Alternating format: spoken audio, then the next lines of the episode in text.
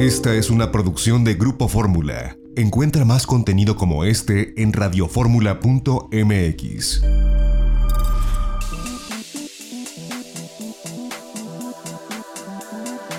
Grupo Fórmula presenta a Mari Carmen Cortés, Marco Antonio Mares y José Yuste. Las tres personalidades más destacadas de la economía, las finanzas y los negocios en Fórmula Financiera.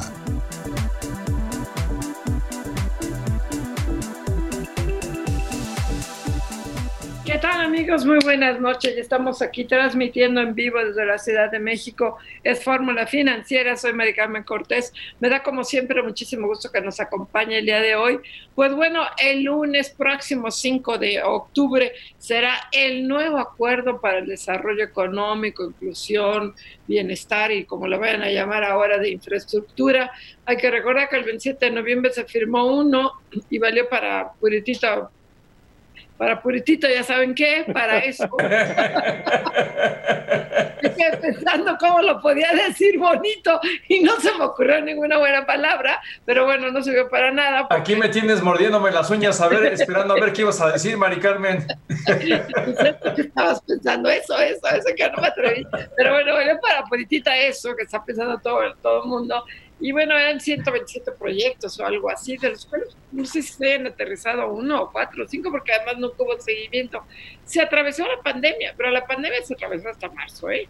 De diciembre, enero, febrero no hubo nada y además no hubo acuerdos energéticos. Ahora se supone que vienen acuerdos energéticos. Habrá que ver qué acuerdos energéticos, otra vez pongo usted la palabra que está pensando, van a venir con el sector cerrado, la inversión, y con López Obrador diciendo y amenazando un día sí, tú también que va a reformar la Constitución. Pero bueno, esto va a reunir el sector privado el lunes, se anunció este acuerdo, ojalá funcione.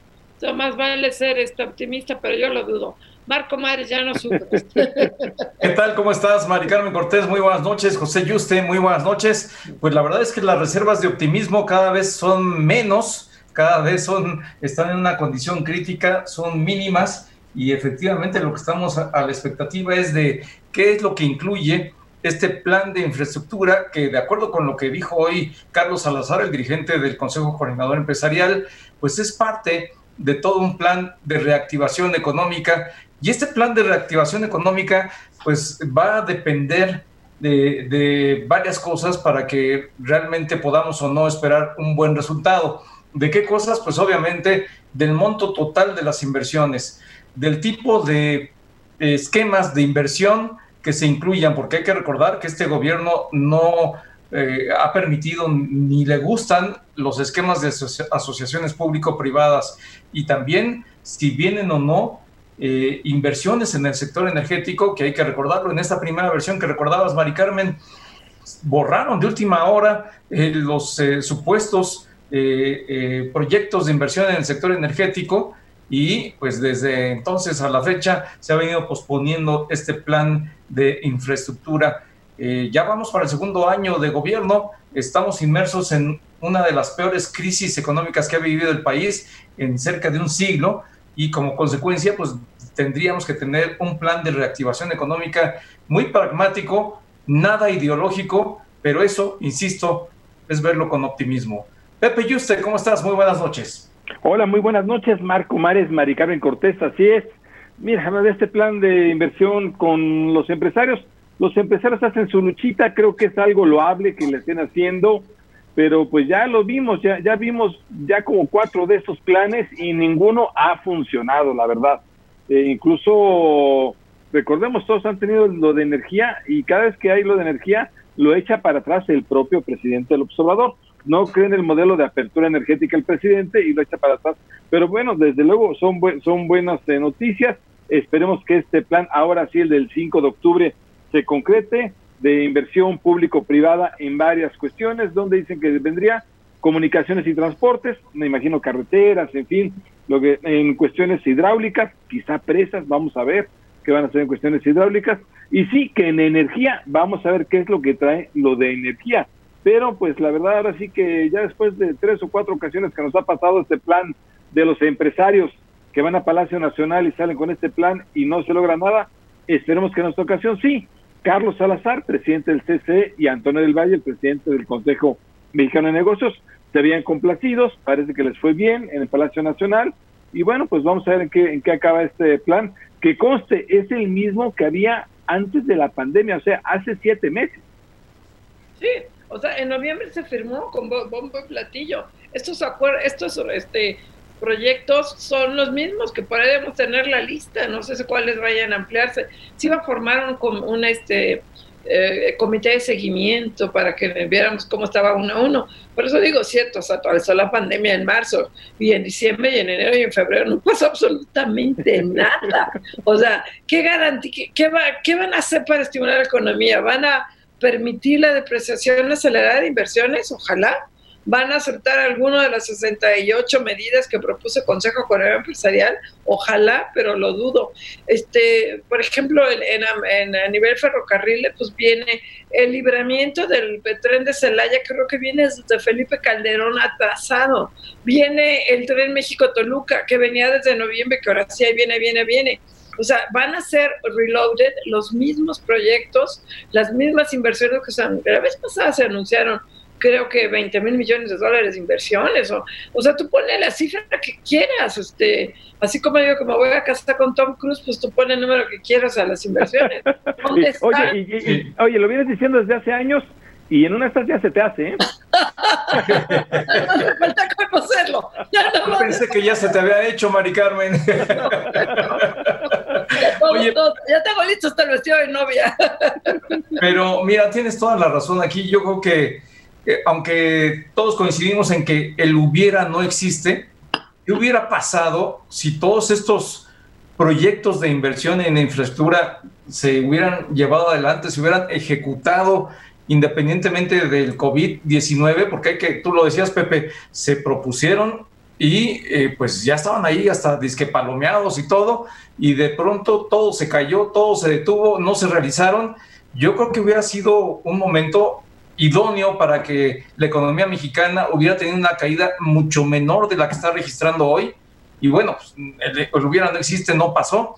Pero ahorita vamos a ver si realmente trae la dimensión necesaria, el tamaño, las inversiones, los esquemas necesarios para que esto detone en una reactivación económica, porque hoy lo que estamos viendo es un rebote de la actividad económica, no es una reactivación económica inducida por la inversión pública y privada, sino es un rebote inercial de lo que ya existía previamente. Fíjate que lo dices muy bien, Marco. La verdad es que hubiera sido otra historia si estas inversiones hubieran, se hubieran mantenido, el sector público hubiera puesto un poco de su parte, la inversión privada hubiera seguido y desde luego, bueno, pues hubiera, ahorita tendríamos un plan contracíclico no solo de rebote, sino realmente contracíclico, que te estimulara una recuperación más sostenida, más fuerte, más poderosa que la que tenemos, que estamos viendo un, rebote de la economía, es todo, con, la apertura de las actividades. Ahora, vamos, vamos a ver cómo se da, ¿eh? La verdad es que pues eh, no, ha habido mucha inversión privada, la inversión privada ha venido, cae, cae, cae, cae en este sexenio, más allá de la crisis que estamos viviendo sanitaria, más allá de esa crisis sanitaria, lo cierto es que la inversión privada no, no ha llegado no se ha dado esta inversión privada. No ha habido confianza. Se va a firmar una, casi un año después, en octubre, sin ningún avance, sin ningún avance. Además. Y luego, ¿para qué? Para aterrizarlo cuando. Y la otra cosa, obviamente le preguntan a Carlos Salazar, oiga, y las pensiones y las, eh, las comisiones, el tope. A ver, es que es eso, Maricarmen. Los negociaron y Carlos Salazar dice, no, no estaban los acuerdos. Es, eh, es, que, es que es eso, Maricarmen. Yo creo que el sector privado ya tiene que cambiar la estrategia ¿Por qué no le ha funcionado? Con tal de que le den un poquito, que son estas inversiones, está dejando pasar, no, no, no levanta la voz fuertemente, solo la levantó Coparmex. Yo pensé que hoy el sector privado se iba a lanzar contra todo esta iniciativa. Coparmex el IMEF. Eh, cuando la intentó levantar, cuando le intentó levantar la voz, lo congelaron. Cuando le intentó levantar la voz, lo congelaron y lo tuvieron en la congeladora un buen pues, rato. Me, me, me, lo traen a trapazos, me lo traen a trapazos, la verdad. Entonces yo creo que sí, ahí yo creo que el sector privado debe cambiar la estrategia, que de repente ya no tiene comunicación, bueno, que no la tenga, pero que diga lo que tiene que decir. La verdad es que ahí ya les agarró el modo, yo siento que el presidente del observador ya les agarró muy bien el modo. Hoy Carlos Salazar, con todo respeto, medio gachadón, Porque le preguntan a los reporteros que opinaban el tema de las comisiones, dijo, no, no tratamos ese tema con el señor presidente. ¿Cómo es posible que no lo hayan ni tratado? el tema de las comisiones, ni el tema de enviar una reforma, una contrarreforma energética, que, que todos debemos estar en contra, ¿no lo tocan? Pues entonces es que no hoy nada más era lo de infraestructura. es que no le tenemos paciencia. No, pues mira, si, de, si de plano lo que también estamos observando es que el sector privado ha estado a expensas de lo que el gobierno le dice y el mismo sector privado dentro de las distintas organizaciones señalan que el gobierno no quiere que se invierta en aquello que se necesita, sino en lo que el gobierno requiere para seguir aumentando la imagen de, este, de esta administración. No es lo que necesita el desarrollo económico del país, sino lo que se necesita de esta campaña que nos está gobernando hoy. Vamos a un corte, regresamos aquí a Fórmula Financiera.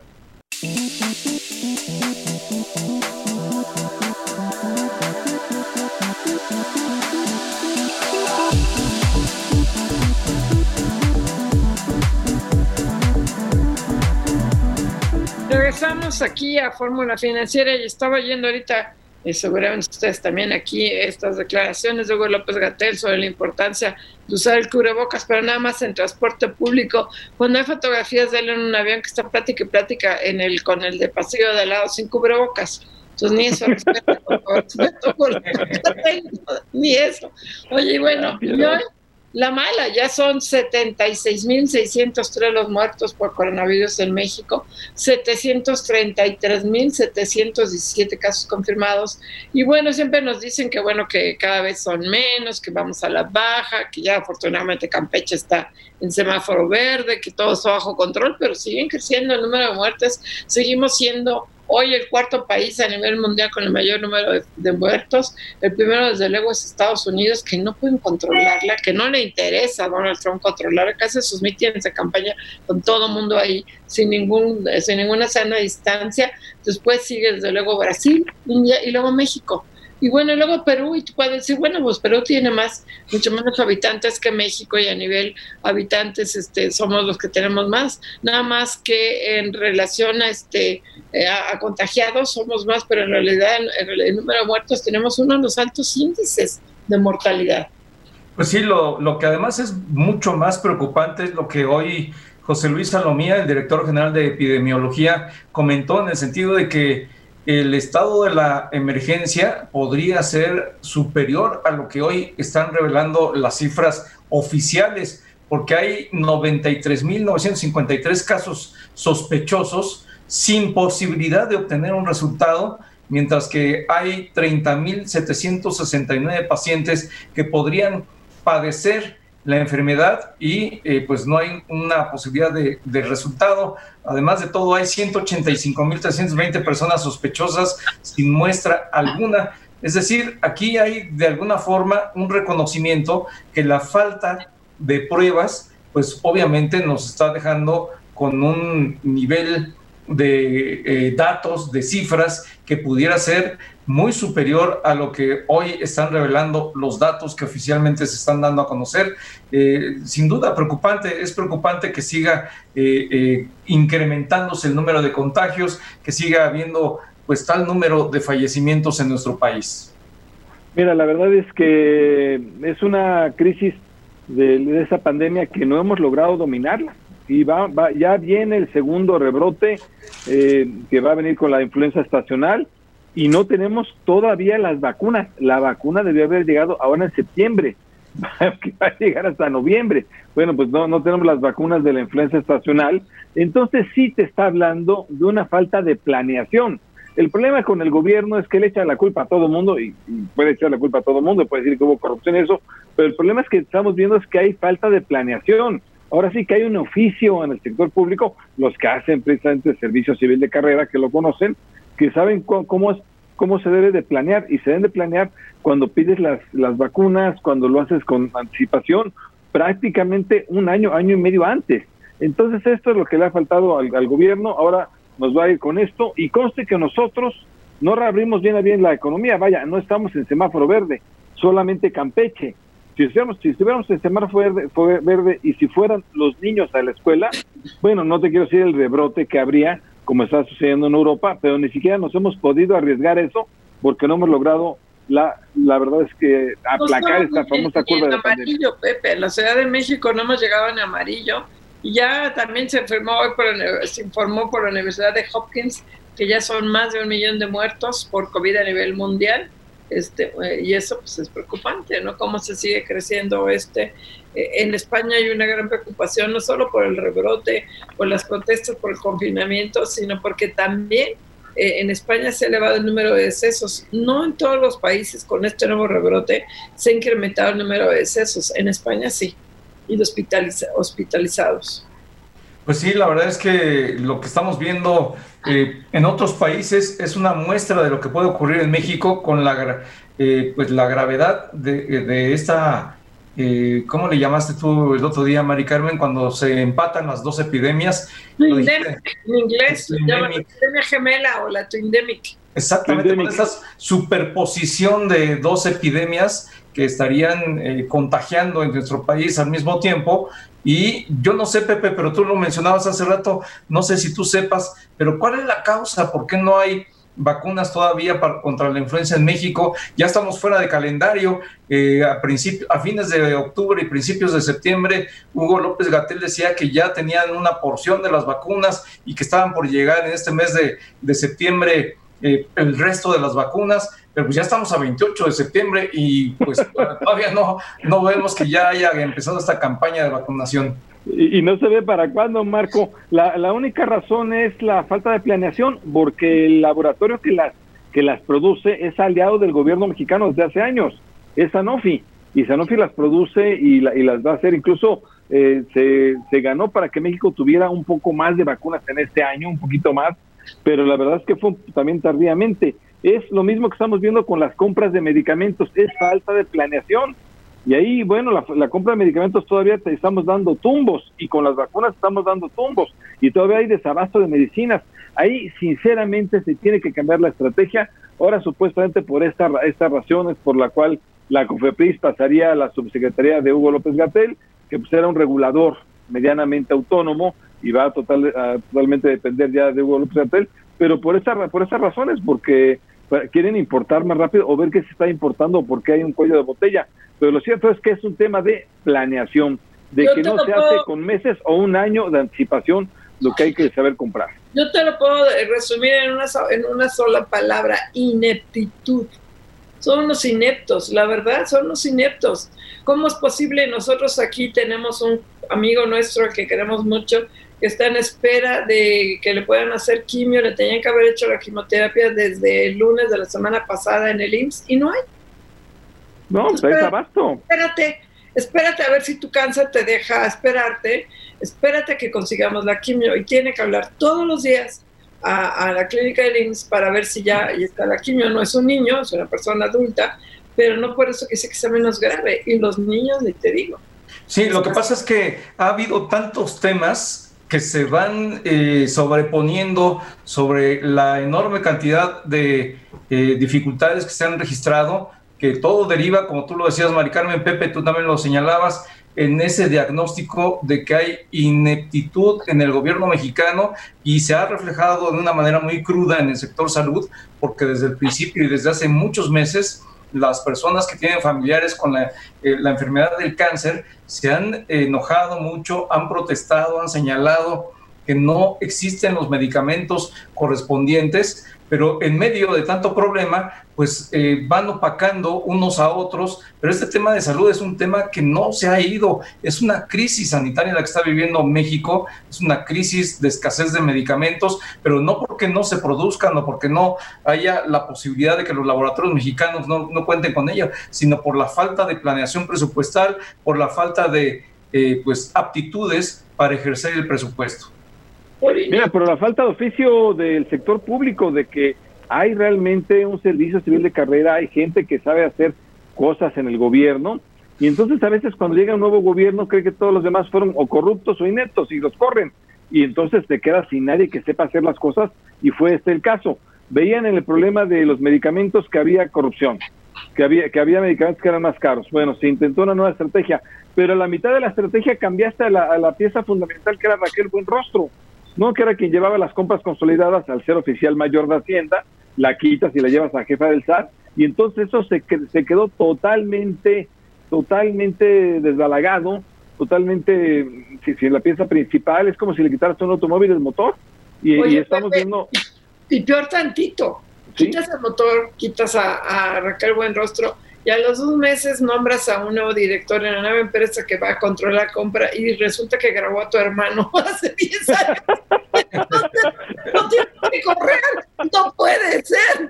Entonces, David León, que iba a estar enfrente de la empresa, que iba a ser la concentradora, lo tiene que correr porque, ups, hace cinco años no, ver, grabó el hermano. Es un, un desastre. La compra de medicamentos ha sido un desastre y además le echas la culpa como siempre le tienes que echar la culpa a alguien, ah, no, pues son los laboratorios nacionales, son los laboratorios que están en México, tanto extranjeros que están en México como nacionales propiamente. Entonces se les echa la culpa a ellos. Hasta ahora ya empezaron a dejarles de echar la culpa porque ya vieron que son parte de la solución.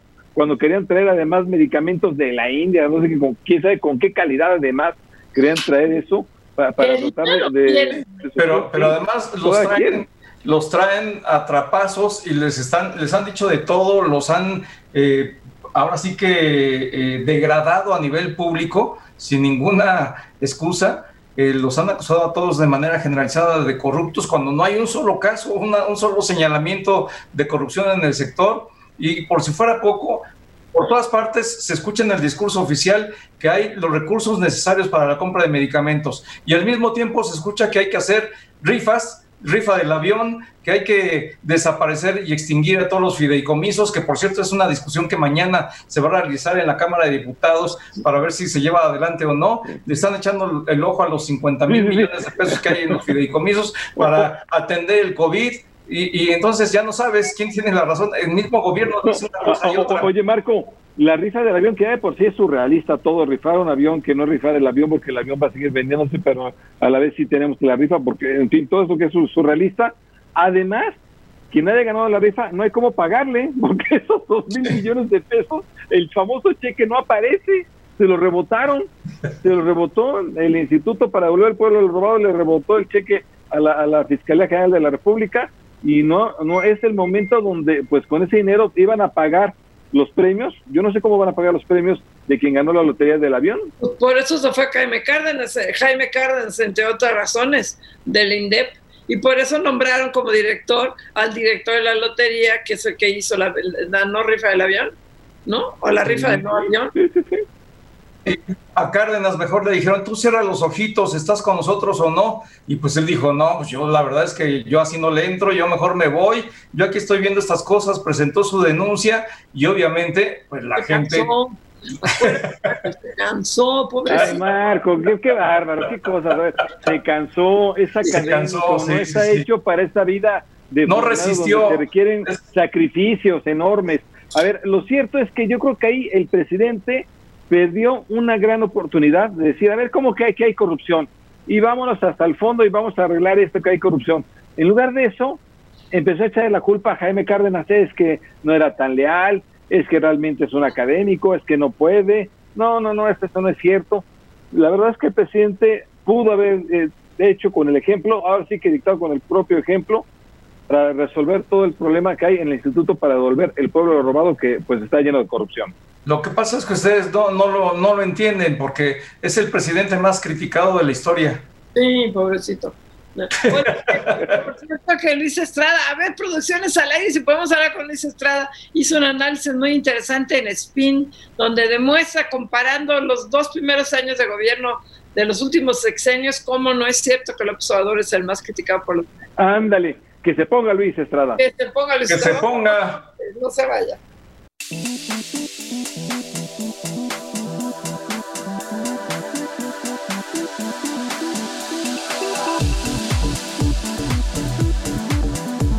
Regresamos aquí a Fórmula Financiera y este vamos a hacer un enlace que este con uh, ahorita les digo ya se me borró aquí ahorita sí estoy muy bueno con Roberto director ejecutivo senior de deuda subnacional e infraestructura de HR Ratings porque bueno, es un tema que está pasando con el presupuesto, que hay que recordar, no se ha aprobado, ¿eh?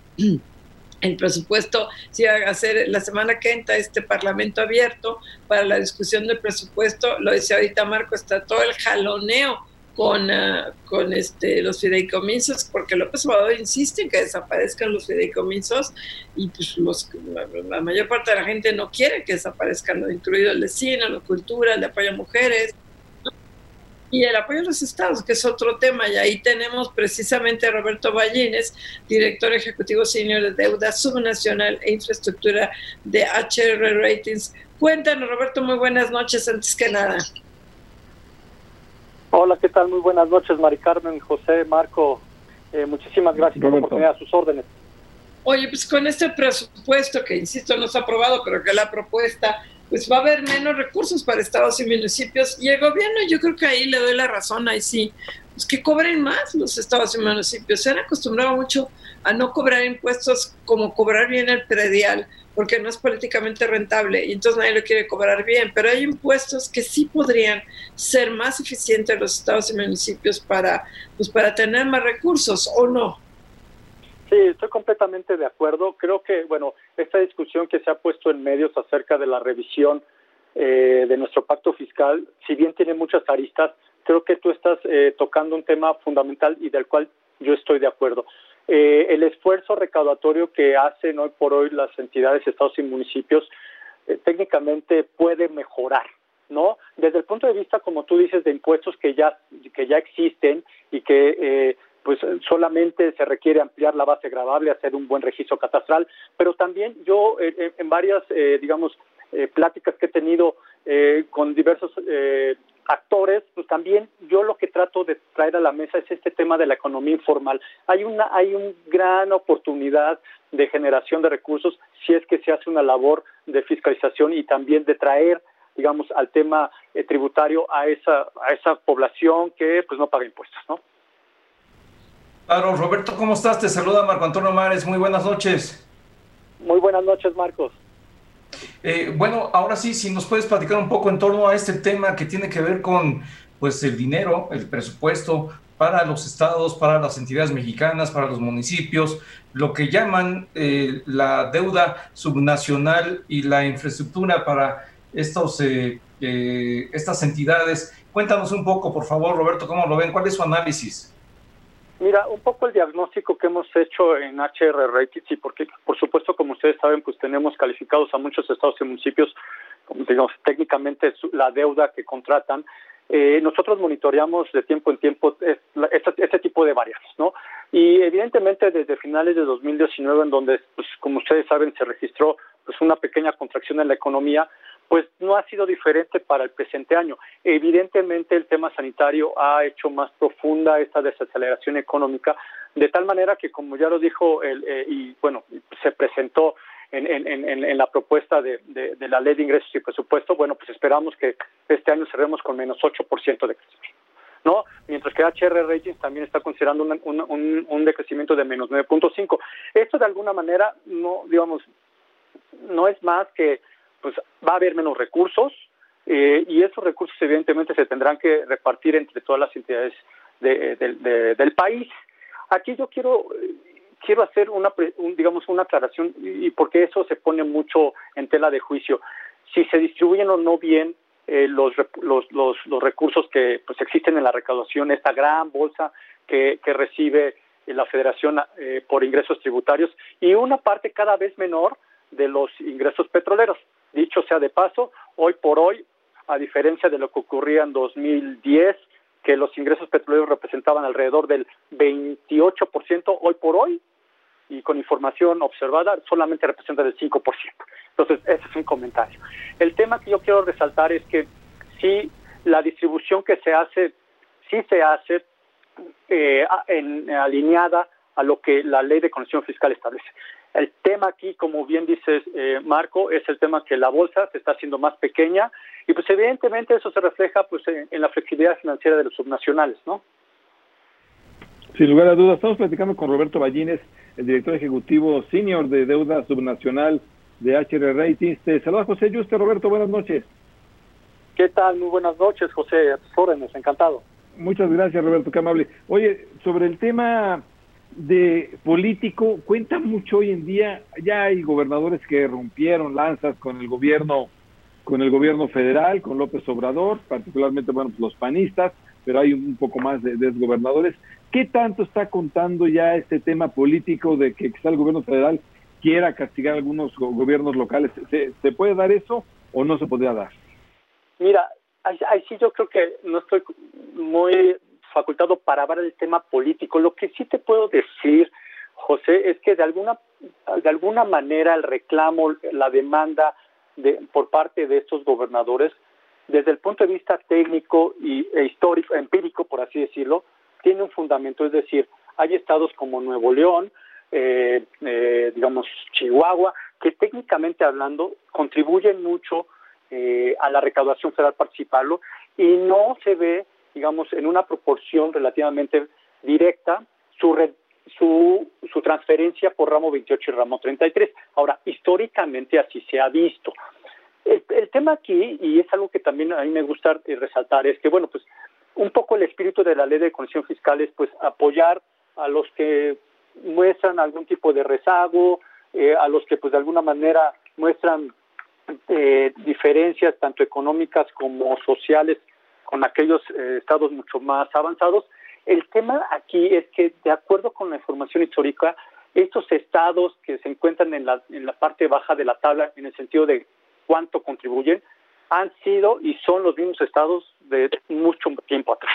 Entonces, eh, digamos, apelando un poco a la demanda que ponen sobre la mesa los, los gobernadores, pues ciertamente sí no se ha visto que la eficiencia de la distribución y de las fórmulas que existen en la ley de corrección fiscal, pues hayan generado frutos, ¿no? Porque ciertamente son los mismos del Estado de México, la Ciudad de México, Veracruz, Tamaulipas, Nuevo León, eh, son Veracruz, son los que desde muchos años atrás son los que más contribuyen y los que menos contribuyen siguen siendo los que menos contribuyen, ¿no? Oye, y bueno, aquí, ¿cuál sería la solución? Yo sé que tú no eres gobierno, tú no la puedes dar, porque un nuevo pacto fiscal no se va a dar, pero lo que sí te atañe, pues que es la calificación de los estados y municipios, pues van a tener que endeudarse más las, a menores tasas, pero quizás a mayor costo por su mayor riesgo o no. Mira, aquí, eh, Mari Carmen, yo creo que hay que analizar caso por caso y, y, y como ustedes saben, pues digamos, finalmente hay una escala de calificaciones que, cada estado y cada municipio tiene y en algunos casos eh, pues habrá más flexibilidad que otros. Yo siempre trato de decir que el, el, tomar de deuda pues es uno de tantos instrumentos que tienen los subnacionales. Insisto, aquellos que digamos tengan una calificación eh, pues de triples B con relación a aquellos que tienen dobles A, pues tendrán una flexibilidad mucho más compleja. Ciertamente, y ahí tienes un punto, Mari Carmen, la verdad es que la reducción de transferencias eh, federales pues hace una presión adicional a, a, a pues a, a, la, operación propia de, de, la entidad.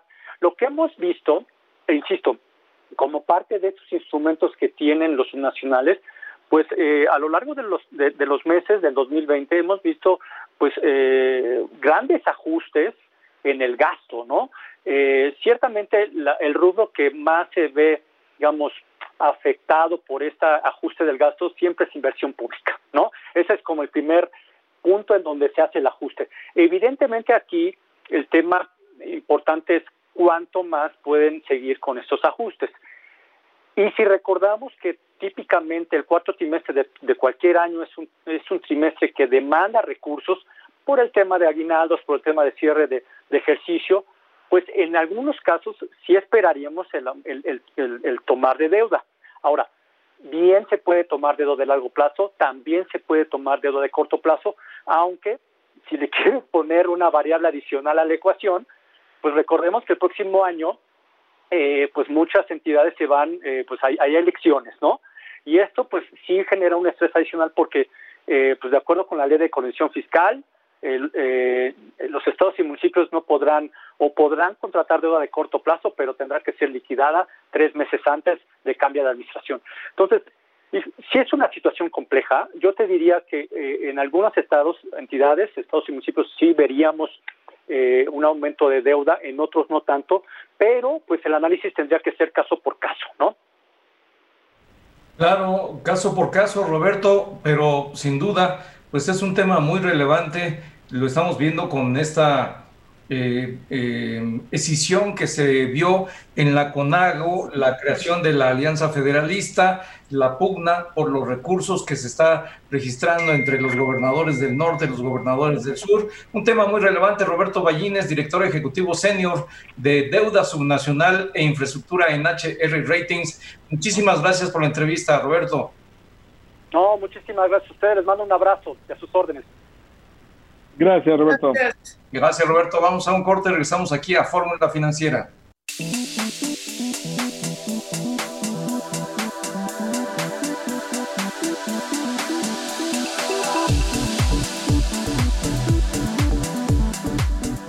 Eh, regresamos aquí a Fórmula Financiera y bueno, en torno al tema de las pensiones, eh, la, la Mafore emitió un comunicado ayer, domingo, pues protestando por esta decisión de que pretende que un tope en las comisiones. Hay quien dice, bueno, en realidad siempre ha habido un tope porque la CONSAR tiene la facultad de efectivamente aprobar las comisiones, pero no es lo mismo que la CONSAR tenga la, la facultad de aprobar las comisiones, de rechazarle las comisiones a una fuerza si las considera muy alta, de presionarla baja, a bajarla, a que fije una fórmula en función de Colombia, de Chile, de Estados Unidos, que ni siquiera son con esquemas eh, pensionarios similares, y que diga en función de estos tres, el promedio es 0.54, en México es 0.92 la comisión, que baja a 0.54. Y si estos países sube, en México no puede subir. O sea, el peor de los mundos, además. Sí, la verdad es que estamos viendo eh, que se registra una sorpresa que prácticamente nadie esperaba todo el mundo vimos cuando se prendieron los reflectores en Palacio Nacional, se hizo el anuncio de esta reforma que prometía, prometía y se veía como una gran reforma, que sin duda lo es, pero que pues con esta modificación que hace el jefe del Ejecutivo, el presidente de la República, e incluye este tope a las comisiones que implica un control de precios, sin duda, creo que estamos frente a otro caso de los muchos que ha habido en este gobierno, en donde se presiona al sector empresarial, al sector privado, de una manera muy fuerte. Y en el caso de las Afores lo vimos con la presión constante, con más de una decena de iniciativas de ley que amenazaron con el fantasma de la estatización de las Afores. Y lo vimos incluso una vez aprobada la reforma, hubo una última iniciativa en ese sentido por parte del Partido del Trabajo que dobleteó con la misma iniciativa. Y eh, vino esta sorpresa y yo creo que se basa en ese juego de vencidas que hace el gobierno mexicano para lograr su propósito. Y creo que ahí las, las AFORE han eh, ofrecido, sí, seguir reduciendo sus eh, comisiones, pero el gobierno parece que tiene mucho más prisa y colocó esta sorpresa. A ver, pues es que no es sorpresa, es simplemente un albazo. Fue, fue traicionar la confianza primero del sector privado, pero después de su propia Secretaría de Hacienda. Hacienda traía bien la iniciativa. Ahora sí que es Kramer contra Kramer dentro del gobierno federal. Hacienda se tardó un montón en hacerla. Al ver que venían tantas iniciativas para querer tomarlas afuera, dijo, no, yo hago una buena. La iniciativa de Hacienda viene bastante bien para elevar el, la pensión que le va a tocar al trabajador. Por un lado le elevaba. El costo, además, se lo iba a llevar el empresario. El empresario que iba a aportar más para que el trabajador tuviera una mejor pensión. Eh, eh, la verdad es que venía esquema además de, reducción de años laborales para que tuvieras una pensión. Bien, venía bien la iniciativa. ¿Para qué metes un control de precios? El fijar tarifas máximas es control de precios. A ver, y eso va en contra de cualquier economía. ¿Por qué? Porque es ficticio. A ver, yo quiero que Mari Carmen gane 50 centavos. Oye, yo gano 10 pesos. No, pues es que en 50 centavos, Mari Carmen. ¿Por qué?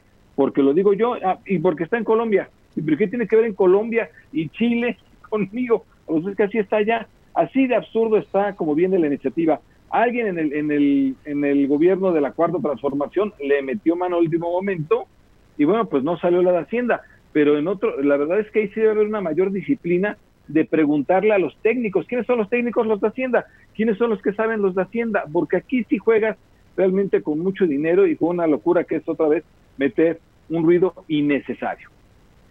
Y, bueno, esto es por lo que se refiere a, las afueras, porque vamos a ver ahí qué pasa. Puede haber una serie de amparos que vayan a detener esta reforma, por es positiva. Pero ya tenemos en la línea Vicente Corta del despacho Warren Case. ¿Cómo estás, Vicente? Gustazo, buenas noches. Hola, muy buenas noches, Mari Carmen, ¿cómo estás? Bien, gracias. Oye, Vicente, ustedes hicieron hoy un análisis de esta iniciativa para reformar la, ley de pensión, bueno, la ley del IMSS, sistema de, retiro, que tiene muchos aspectos positivos porque se elevaría la aportación obligatoria de los, de los patrones gradualmente, pero tiene un punto que yo no lo sentí muy crítico, por cierto, ustedes en el análisis, quería preguntarte qué opinas. Este tope a las, a las uh, a las, a las este, comisiones que cobran las AFORES, que sería el primer control de precios que se fijaría formalmente por ley en México desde hace 30 años. ¿Qué opina? Pues eh, mira, María Carmen, yo coincido contigo. Creo que la, la iniciativa es una iniciativa eh, que tiene muchas cosas positivas. Eh, siempre es un tema político complicado el de reformar los temas de pensiones y creo que es, siempre es valiente y, loable que se, que se haga. Ese punto en particular de las comisiones, yo creo que es un punto, a mí en lo personal no me gusta, creo que está muy mal logrado en la ley.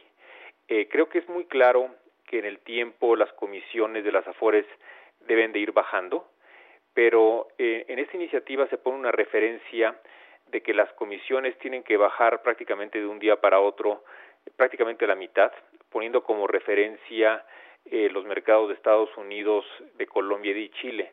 Es la primera vez que yo veo una ley que se ponga una referencia de países del exterior, este, eh, sin mucho argumento de por qué son esos países para la reducción de las comisiones. Y creo que el reducir las comisiones de manera gradual tiene sentido, pero el, eh, reducirlas de manera abrupta, tiene el riesgo de consolidar más la industria. Hoy tienes 10 afores y en general se percibe que son agentes económicos importantes, grandes en el mercado.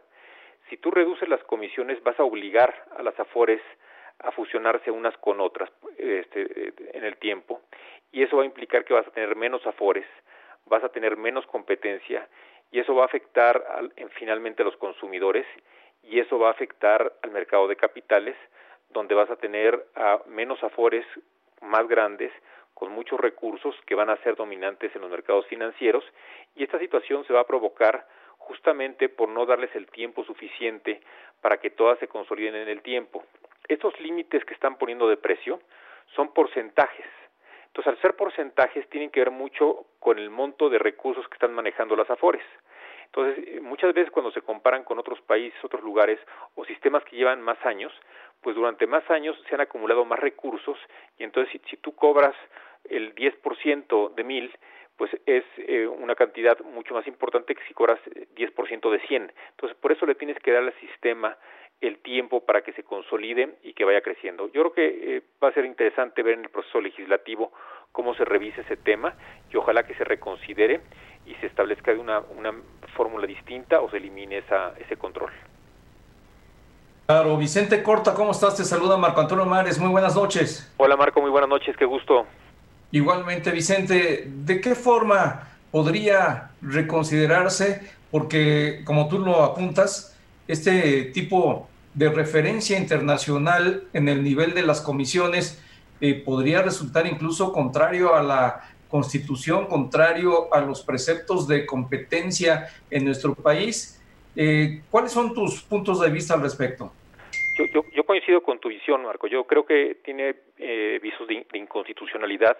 En el extremo, tú imagínate que podrían utilizar esta métrica para decir que las llamadas eh, telefónicas tienen que tener la misma tarifa que en Guatemala o que este, los servicios de las carreteras tienen que tener eh, las tarifas de España, etcétera. O sea, no hay mucha referencia. Todos los controles de precio a que hace referencia a la legislación y que se dan normalmente cuando no existe competencia efectiva, que es normalmente la regla, que tiene que haber un dictamen de la Comisión de Competencia, cuando se establece un control de precios se toman en consideración los costos de producción de esos servicios y un margen razonable de utilidad que deben de tener este, los proveedores, cuando menos, ¿no? Y hay muchos otros factores que deben de considerarse, pero en general cuando menos esos. En este caso, tú podrías tener situaciones donde por diferentes razones Por ejemplo, uno de los costos que tienen los fondos de pensiones es lo que les cobra el supervisor. Y en cada país se cobra distinto.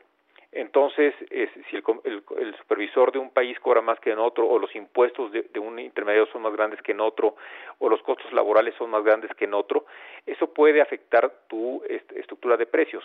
Pero además, en, esta, en este comparativo no se eh, analiza ni siquiera la diversidad que en, el propio México hay, de que hay afueras que dan diferentes servicios que otras, y los dan de diferente manera y eso tiene costos y estructuras este, administrativas distintas que deben de considerarse siempre en, cuando se quiere establecer un control de precios. Ahora, eh, cuando se creó el sistema y un poco lo que han buscado en general en los países es que este tipo de comisiones se determinen por la competencia y por el mercado.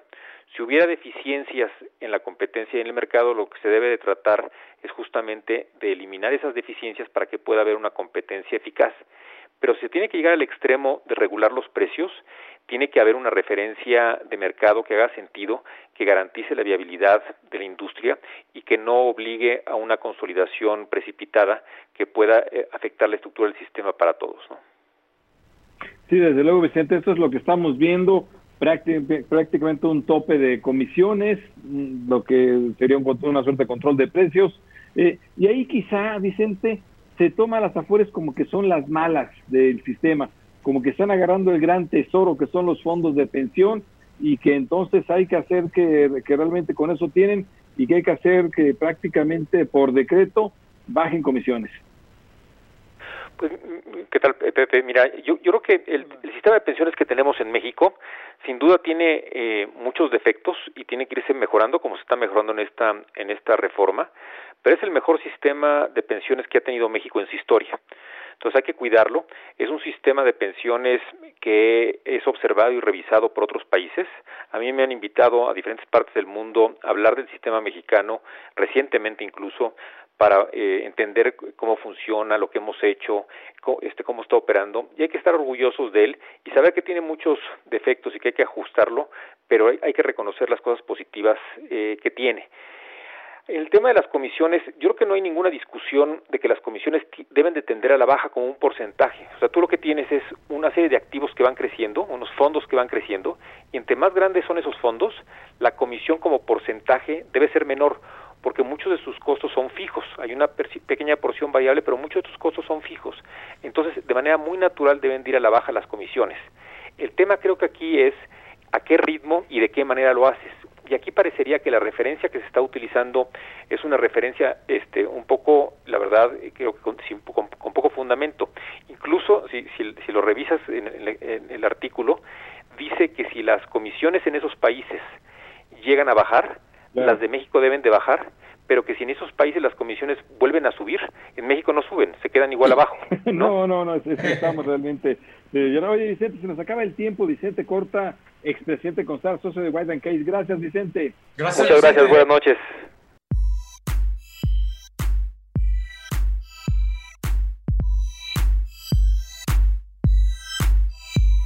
El resumen en Fórmula Financiera, la información más destacada del mundo de las finanzas.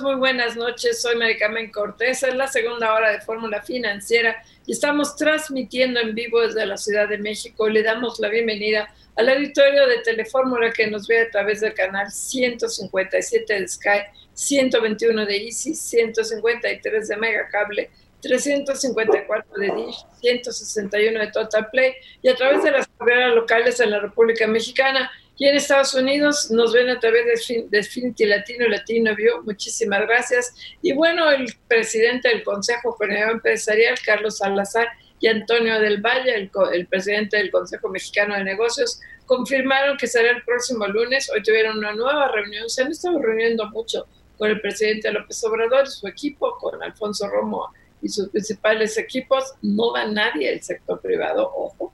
No va ningún dirigente de organismos empresariales más que ellos dos, solo con ellos quiso negociar López Obrador. Y el lunes se anuncia ya un nuevo acuerdo de infraestructura, que es como el reloaded, es el, eh, pues el seguimiento de lo que se firmó en noviembre ya hace, casi 11 meses y que no sirve para nada, no solo por la pandemia, sino porque realmente no hubo seguimiento, porque en el índice se peleó López Obrador con el sector privado. Es como la, el acuerdo de la reconciliación, pero les preguntan los reporteros a Carlos Salazar, oiga, ¿y qué tocaron el tema de las comisiones de las AFORES con el presidente? Y dicen, no, no, no, ese tema no se tocó. Ese es el tema del sector privado, están todos muy preocupados por este control de precios, pero ese tema no le molesta al señor presidente, no vamos a incomodarlo. Lo que usted diga, señor presidente. Marco Mares, muy buenas noches. ¿Qué tal? ¿Cómo estás, Mari Carmen Cortés? Muy buenas noches. José Yuste, muy buenas noches. Sí, con pincitas con pincitas están tratando de llevar adelante este plan de infraestructura que, de acuerdo con lo que dijo hoy Carlos Salazar, es parte de un plan de reactivación económica. Veremos de qué tamaño, de qué dimensión es este plan de reactivación económica, este programa de inversiones de infraestructura que, bueno, ya conocíamos desde eh, fines del año pasado, eh, pues la mayor parte de los proyectos que se integran y que son alrededor de 240 eh, proyectos, a ver cuántos de ellos finalmente llegaron a la final, cuántos palomeó el presidente de la República, porque al final de cuentas de eso se trataba. Hay que recordar que eh, desde el principio eh, se eliminaron aquellos proyectos relacionados con infraestructura. Hay que decir también que el tema ideológico ha imperado mucho en esta negociación entre el sector privado y el gobierno. Al gobierno no le gustan los esquemas de asociación público-privadas, los ha tratado de evitar al máximo y vamos a ver qué tipo de esquema de inversión se incluye, qué tipo de proyectos se están incluyendo, porque también se ha dicho que el gobierno pues no quiere lo que se necesita, lo que se requiere para el país, sino lo que el gobierno eh, está pensando que debe de realizarse. Así es de que pues vamos a ver si es de la dimensión que se necesita para reimpulsar la economía, para reactivar la economía y que ya no sea solamente el rebote que estamos viviendo. José Yuste, ¿cómo estás? Muy buenas noches.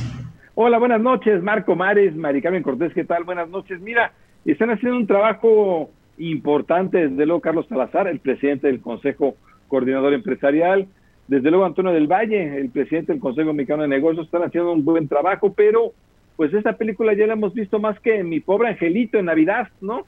Eso es realmente, ¿cuántas veces hemos visto esta película? Cuatro o cinco que se reúnen con el, con el, presidente, dicen que van a sacar proyectos de inversión público-privados y no ha salido nada. Realmente lo único que hemos visto, incluso antes de la, de la pandemia, es que la crisis de confianza para invertir por parte de los privados es mayor e invierten cada vez menos.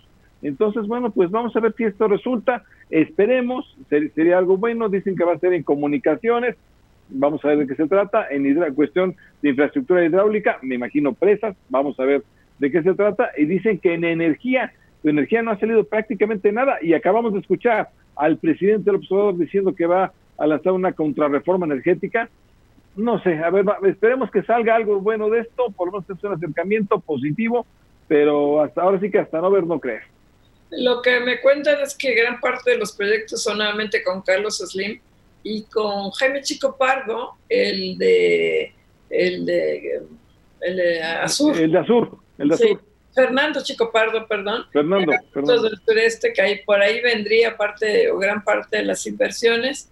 Este, habrá que verlo, pero en energía va a ser una vacilada. Si no abren realmente, no hay rondas petroleras, no hay está frenado la energía renovable, la eólica y la, la solar. Lo que hoy decía el presidente López Obrador, que hizo su recuento de los proyectos, de sus promesas de campaña, y dice, bueno, la energía renovable vamos bien, no vamos a ir bien, vamos para atrás, no vamos bien. No. Pues ojalá que así me hubiera tocado en la escuela yo calificarme y ponerme la calificación que yo mismo deseo sobre mí mismo, así sonó hoy. La verdad es que pues a todas se puso palomita, dijo ya, esto ya lo hicimos, ya lo cumplimos, eh, o esto está en proceso, cuando pues muchas de las cosas en realidad no se han resuelto y ni siquiera se ve que vayan en un proceso que conduzca a su solución. Y en cuanto a este tema, yo coincido con ustedes, creo que el tema energético pues va a estar muy limitado si es que se incluye y también nos va a permitir ver si eh, va a continuar eh, toda la entrega y adjudicación de las obras a los mismos empresarios que siempre hemos visto o si se amplía el abanico. No sé qué va a pasar, pero lo que sí es que vamos a ver si se acaba con el eh, la etapa ideológica y se entra a una etapa pragmática en donde realmente se haga lo que se, necesita hacer para el desarrollo del país o seguimos en las mismas? No, pues yo creo que ahí sí ya se decidió, vamos a seguir en las mismas, es, más bien una etapa donde quieren que regrese a monopolio de Estado tanto Pemex como la Comisión Federal de Electricidad. Y, y bueno, y al, al, gobierno, al sector privado Qué bueno que otra vez está en Palacio Nacional, qué bueno que está recobrando la confianza del presidente, pero yo creo que el presidente López Obrador ya les tomó muy bien la medida al sector privado. Hoy el presidente del CCE, Carlos Salazar, ni siquiera quiso tocar el tema de comisiones de afores, es el, es el gran tema del sector privado. Lo comentabas tú, Mari Carmen, es el gran tema del sector privado y no lo quiere tocar que para no originar ruidos con el presidente. Yo creo que está haciendo mal el sector privado creo que ya el presidente, al presidente le tienen tanto temor y les puso tanto tiempo la ley del hielo que realmente pues ya mejor no toca nada. Y bueno, por otro lado, el INEGI dio a conocer la cifra de empleo del ENOE, la encuesta nacional de empleo, y el empleo informal, o sea, no el formal, se ha recuperado, lo cual es buena noticia. Recordemos que en abril se hayan perdido 12 millones de empleos informales de la gente que vendía desde chicles, globos, hasta lo que usted quiera, y ahí se ha recuperado ya 7.8 millones de los 12 perdidos, todavía llevamos 4.2 millones, no, 4.2 millones perdidos, pero bueno, la cifra es positiva. En agosto, ojo, estos no son empleos formales, son empleos de la economía informal, pero finalmente son 7.8 millones de familias que ya están teniendo algún tipo de ingreso por el regreso de las actividades a, poco a poco en, en, todo el país, porque bueno, Campeche sea la única entidad en semáforo verde, ya tenemos todo el país en semáforo naranja o en semáforo amarillo y se han reactivado las actividades este, económicas. Pues sí, vamos a ver cómo se desglosa esta información de INEGI, pero lo cierto es que eh, eh, la informalidad ha crecido, independientemente de que todavía no se recupera la totalidad de los empleos que se perdieron en la informalidad. Lo cierto es que habrá que ver cuántos de esos informales hoy antes eran formales y han tenido que entrar a la informalidad. Yo he sabido muchos casos de personas que perdieron sus empleos, de muchas personas que tienen grados académicos importantes, de muchas personas que no estaban en esa condición y hoy están ya en la informalidad. Así es de que esa es la gravedad del asunto.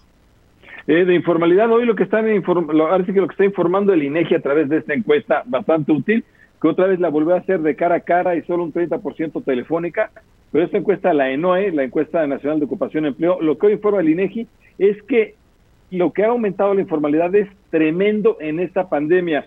Eran 20.7 millones en abril, 20.7 millones en abril, y ya para agosto estamos en 27.8 millones. Es decir, prácticamente 8 millones de informales más es lo que tiene hoy la economía informal. Ahí hay una válvula de escape, una manera de sobrevivencia, es lo que han encontrado. Por eso cuando hablamos de empleo, es una crisis de empleo. Lo que estamos viendo en este momento, que aunque esté recuperando el empleo, lo está recuperando con mucho peor calidad de empleo. No hay casi prácticamente formalidad en los empleos, no tienes prestaciones sociales, estás mucho en informalidad, o, o si tenías dos puestos, ahora tienes uno, o con menores ingresos. La calidad de empleo está siendo sumamente golpeada. Pero bueno, vamos a un corte comercial, regresamos aquí a Fórmula financiera.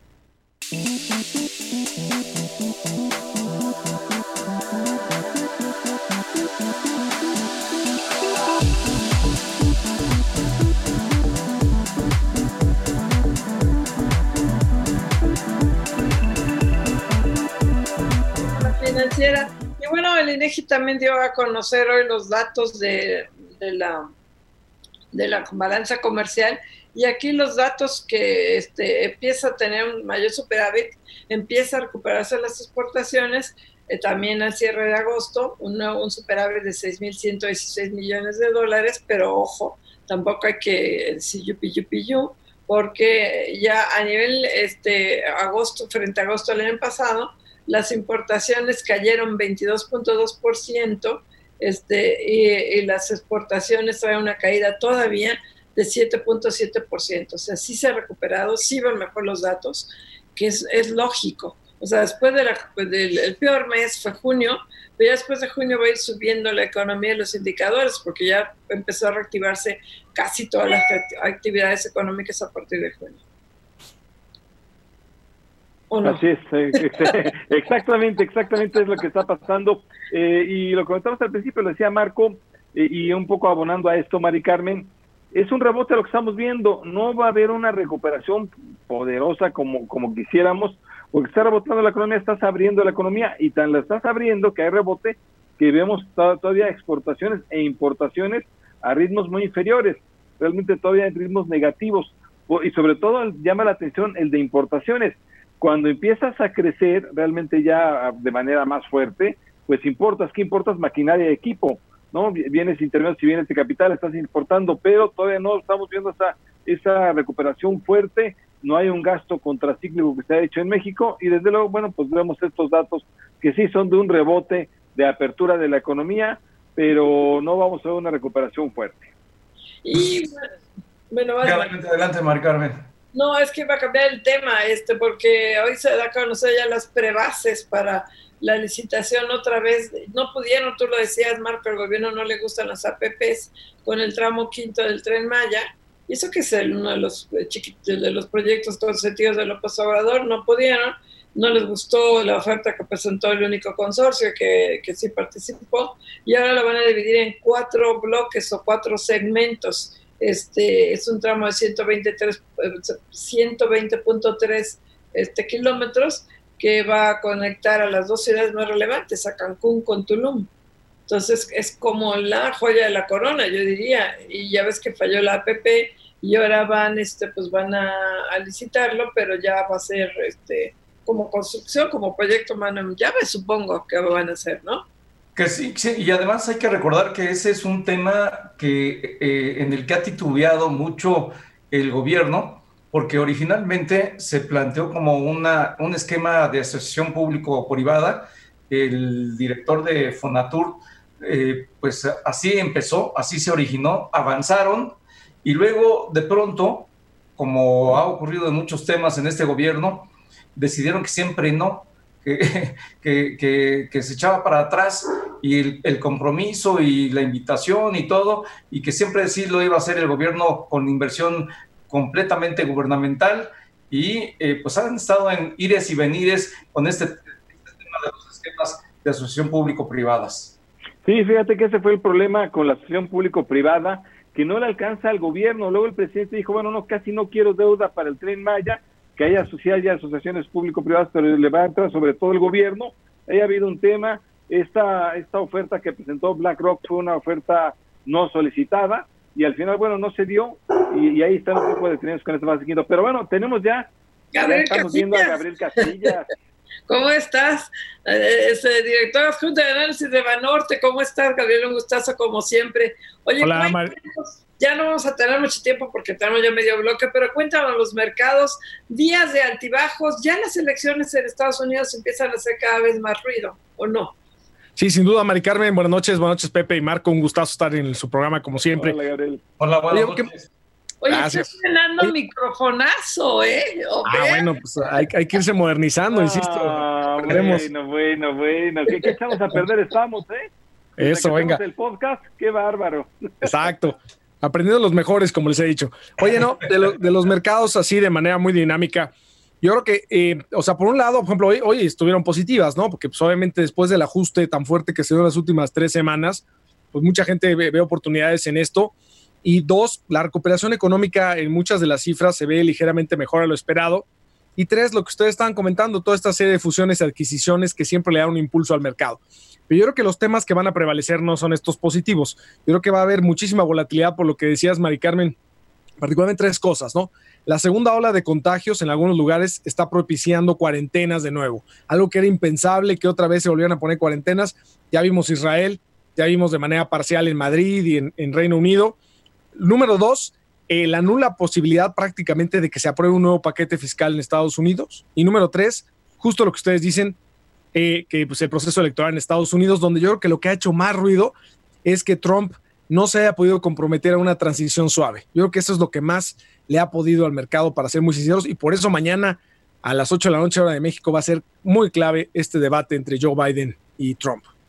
Sin duda va a ser eh, determinante. Eh, Gabriel, pero antes de irnos a ese tema, a mí me gustaría que te refirieras a uno que seguramente va a impactar a los mercados si es que al final se concreta, y es esta modificación a la ley de pensiones que se hizo desde el Ejecutivo Federal para buscar que haya un tope a las comisiones que cobran las AFORES. Las AFORES son participantes muy importantes en el mercado de capitales mexicano. ¿Cuáles son tus impresiones al respecto? Yo diría, Marco, que son tres. Uno, eh, yo creo que, a ver, si se le está subiendo a las AFORES los activos bajo administración, ¿no? Porque a la hora de aumentar las contribuciones se, van a aumentar, pues como que, vamos, tiene sentido eh, eventualmente que, que, las AFORES bajen sus comisiones, ¿no? Al final del día. Yo creo que esa parte está bien. El problema es que, número dos, para subir la, contribución se está dando 10 años más o menos de, tiempo, de periodo de tiempo para hacerlo de manera muy gradual, lo cual está bien pero para las Afores se quiere bajar la comisión de tajo. Eso para empezar, pues no, no se ve de todo correcto, ¿no? Y número tres, eh, yo creo que el problema más allá de la parte legal de control de precios y que vaya en contra del TEMEC, ¿no? Eh, yo creo que es un tema de que por fin habíamos visto, después de un tiempo muy complicado, al sector privado este, juntándose con el presidente para presentar una iniciativa conjunta donde todos ponían, ¿no? Salieron todos en la foto y pues esto desafortunadamente como que eh, pues causa desazón con ese tema y sobre todo en un momento que necesitamos pues tanta confianza en el país para que se reavive de nueva cuenta la inversión para que podamos salir más rápido de esta recesión. Así es, Gabriel, fíjate que estamos viendo con esto que el gobierno de repente da, me da la impresión que no le pregunta a los que saben, ¿quiénes son los que saben? Pues el equipo técnico, Arturo Herrera en la Secretaría de Hacienda, Gabriel Llorio, el equipo técnico, Carlos Noriega, todos ellos traían una muy buena iniciativa por parte diseñada de Hacienda y de la CONSAR, Abraham Vela, en fin, los técnicos, y de repente meten estas cuestiones. Estamos viendo esto que de repente es un gobierno que no le pregunta la parte técnica. Pues mira, no lo sé, porque no sé si le preguntaron o no, eso no te lo puedo contestar, Pepe. Pero bueno, pues la verdad es que pareciera que sí, porque cuando uno platica con el secretario Herrera, con los que tú mencionaste, con Abraham Vela, presidente de ACONSAR, pues son gente de primera, ¿no? Que sabe muy bien los temas y que yo creo que no se atrevería a entregar algo así. Entonces, digo, no sé si le preguntaron o no, pero, pero pareciera que es el caso, ¿no? Lo que sí es hecho es que ninguno ha dicho, esta boca es mía en la cuenta de Twitter o en entrevistas. Hemos, lo hemos, hemos buscado nosotros aquí, no han querido dar la cara todavía. Vamos a ver qué pasa con este tema. Pero eh, el, el, otro tema que, que, es relevante, bueno, estamos viendo, ya bajaron las tasas de interés a lo que se esperaba, la inflación está en 4.1. ¿Tú qué esperas? ¿Qué esperan ustedes en Banorte? ¿Una nueva baja antes de que termine fin de año en las tasas? Dado cómo está la inflación, cómo se está comportando, que si bien está dentro de lo que esperaba el mercado, pues está en 4.1. No, claro, Maricarmen, mira, qué buena pregunta. Eh, uno, yo creo que la inflación va a descender. Yo pienso que va, que el punto más alto de la inflación de este año ya lo tocamos y que al final del año vamos a acabar en 3.7%. Pero recordemos que Banco de México y el gobernador ha hecho mucho énfasis en que ahora eh, que debemos de ver la inflación, las expectativas con respecto a sus pronósticos, ¿no? que, en eso se basa el marco de macroeconómico con el cual toma decisiones la Junta de Gobierno. Entonces, en ese sentido, es probable que, que no por la inflación de este año, Maricarmen, pero por la inflación del año que entra, en donde está la posibilidad de que se aplique esta cuota compensatoria del IEPS a las gasolinas, en donde está la posibilidad de que la parte de tarifas de telefónicas también sufran un incremento por el lado de impuestos, pues hace que la inflación pues vaya a estar, las expectativas de inflación para el año que entra se, se deterioren un poco entonces, por eso pensamos que ya la semana pasada fue la última baja de Banco de México y ahí paró el ciclo, el ciclo de bajas, ¿no? Y que permanecerá en este 4.25 por un largo periodo de tiempo. Claro, Gabriel. Y otro tema que tiene que ver con las expectativas en los mercados es el de este plan o este programa de infraestructura que hoy anunció Carlos Salazar, el dirigente del CCE, que eh, el presidente de la República lo hará público el próximo lunes. Viene un plan de obras de infraestructura muy importante. ¿Esto crees que tenga un impacto eh, directo en los mercados? Los mercados siempre se anticipan, lo están teniendo. Cuéntanos, Gabriel. Pues yo creo que muy importante aquí lo que mencionas. Eh, siempre este tipo de programas, claro que son bienvenidos, pero hay dos temas rápidos. Uno, desafortunadamente se han, venimos escuchando programas de infraestructura desde hace dos administraciones y pues no se ha hecho tanto, ¿no? Entonces siempre han quedado a deber y lo que hace es que pues cada vez que se hace un anuncio pues no tenga ese efecto tan, tan positivo y los mercados no se adelanten porque desafortunadamente han decepcionado. Yo espero que este no sea el caso y que ahora sí resulte. Pero, pero vamos, y no es de esta administración, desde hace dos administraciones, ¿no? El segundo punto es que yo creo que los mercados accionarios ahorita están reaccionando mucho más a lo que está pasando en el mundo, particularmente el proceso electoral, como bien decía Mari Carmen, que a lo, a lo local. Así es, oye Gabriel, viene ya mañana el debate en Estados Unidos dos propuestas totalmente distintas. ¿Qué le puede convenir a México escuchando a Joe Biden las propuestas económicas y las propuestas de Donald Trump? ¿Qué nos podría convenir?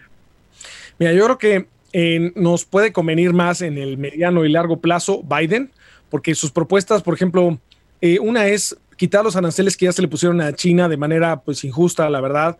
Este, esa parte a lo mejor en el corto plazo no nos beneficia tanto de Biden, ¿no? Porque a lo mejor más tensión con China, si se queda Trump, pues nos podría ayudar en la inversión en México, sobre todo en la parte de manufactura. Pero Biden en el medio y largo plazo yo creo que va a ser alguien que uno va, este, a utilizar las relaciones con México no con tuitazos, con, gritos y sombrerazos, sino con manera institucional. Es alguien que yo que y lo va a respetar a rajatabla.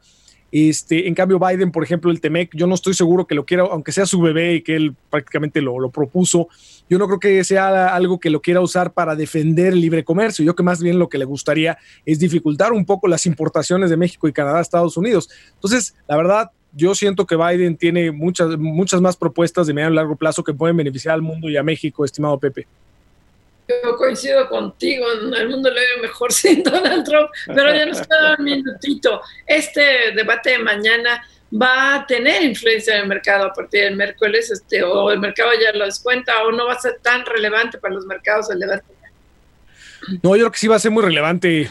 Yo creo que el, mercado espera que Trump le vaya, le vaya bien, ¿no? Y que Biden a lo mejor no sea tan buen, eh, una persona que debata muy bien, de eso es lo que yo creo que espera el mercado.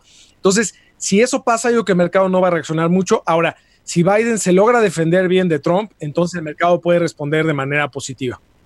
Pues eh, te agradecemos muchísimo la oportunidad, Gabriel Casillas, director general adjunto de análisis económico de Grupo Financiero Banorte, y ahí eh, la estrella principal del podcast. El, el, micrófono. No, ese micrófono ni Luis Miguel lo tiene, ¿eh? Obama lo tiene. Obama lo tiene. No, muchas gracias a ustedes y gracias por sus amables comentarios de siempre. Les mando un abrazo y muchas gracias para ustedes y todos los que los escuchan. Vamos un corte, no se vaya.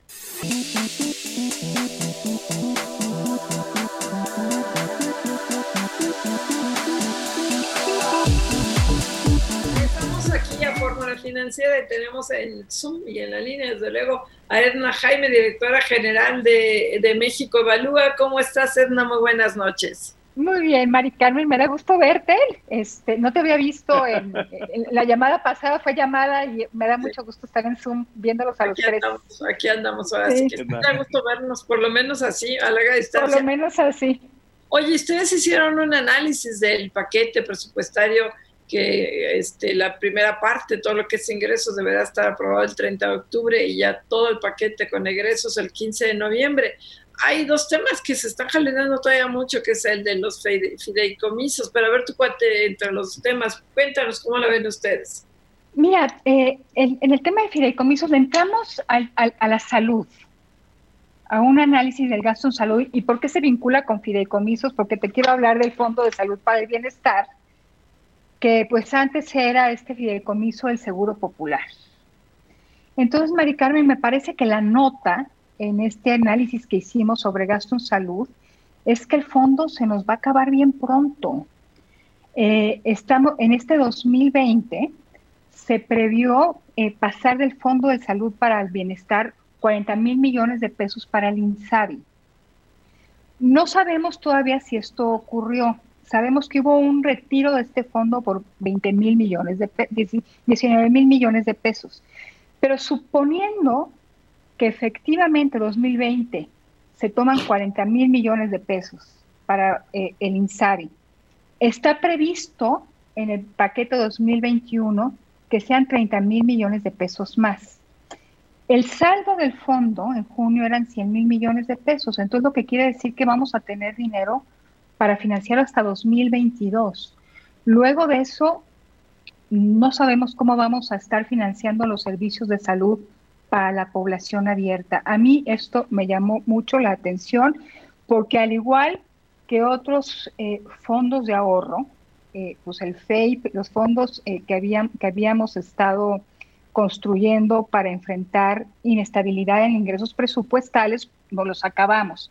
Entonces, pues se nos va a acabar el oxígeno antes de que lleguemos bien a un posible debate y a una reforma fiscal. De verdad que me preocupó ver estos números de estos fondos que son finitos, que están financiando eh, gasto recurrente y que nos los estamos echando.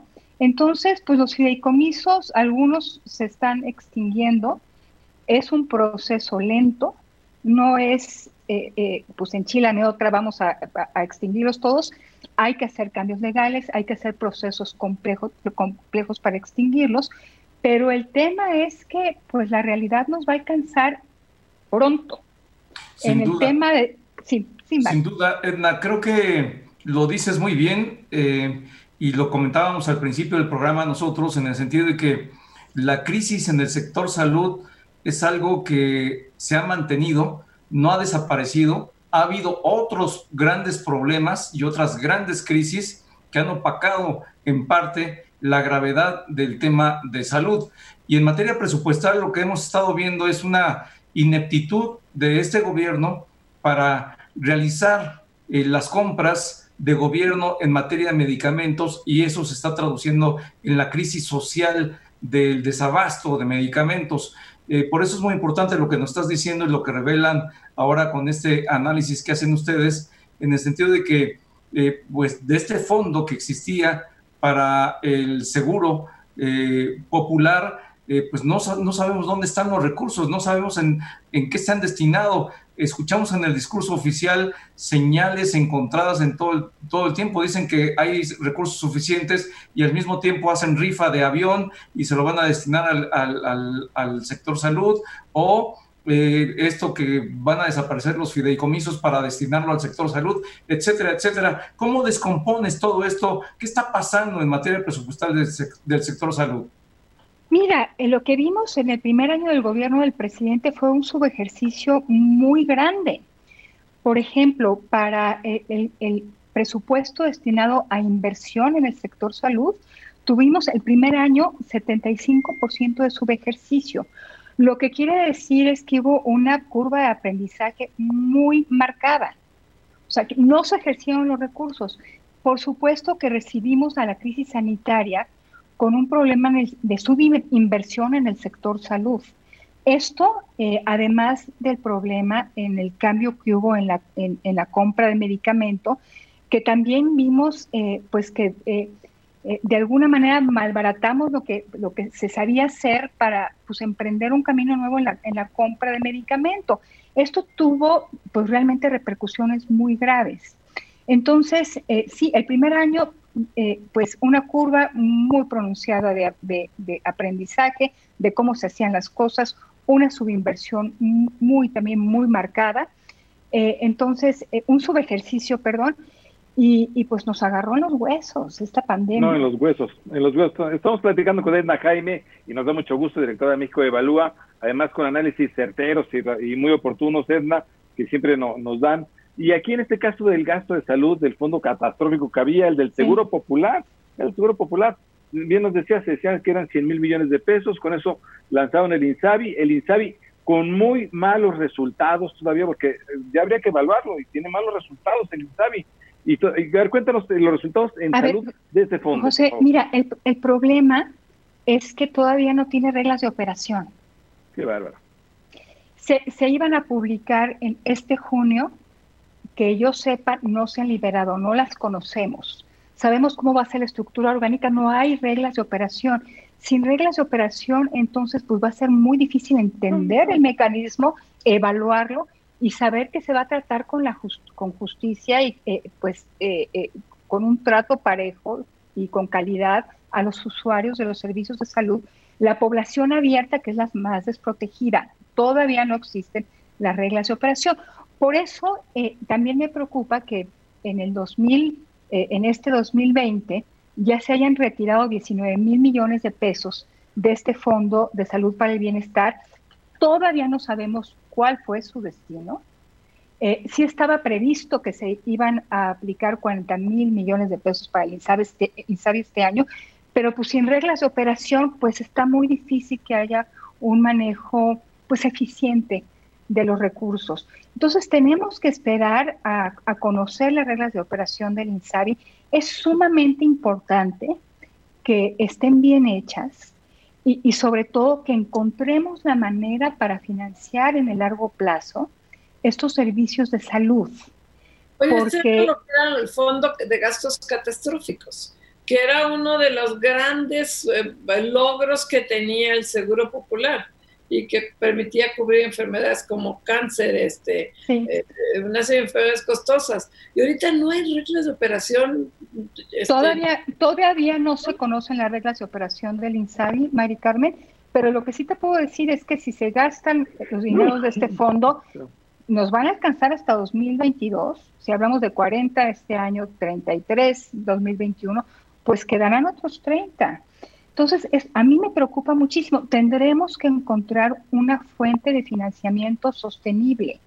Para mí no hay nada más importante que pues, ofrecer servicios de salud de calidad, sobre todo a los que no tienen protección social. Entonces, eh, me parece que pues, vamos a estar en una encrucijada en, muy en un corto plazo, donde vamos a tener que hacer un planteamiento muy profundo de cómo financiar el acceso a derechos básicos. Y ya lo platicábamos eh, en, la última oportunidad que tuve de conversar con ustedes, de que así como nos están faltando recursos para la salud, pues la inversión Pemex y CFE, lo presupuestado para Pemex es 20% del gasto programable. Entonces, creo que estamos, para entonces estamos, estamos creando boquetes que va a ser muy difícil cerrar después. Vamos a necesitar una reforma fiscal muy bien pensada que permita obtener recursos de manera sostenida a través del tiempo para garantizar este derecho tan fundamental que es el acceso a la salud. Claro, Edna, y bueno, siguiendo un poco con este tema de los recursos que se venían destinando a este fondo, eh, dices que muy pronto se van a acabar e incluso ya se deberían de estar creando las reservas necesarias para seguir dando revolvencia. Eh, Sin duda. ¿Qué tipo de mecanismo o vehículo pudiera sustituirse, relevarse pues mira, Marco, ahorita estamos eh, consumiendo los ahorros, vendiendo patrimonio. No estamos pensando en generar los fondos para dar sostenibilidad a nuestras finanzas públicas.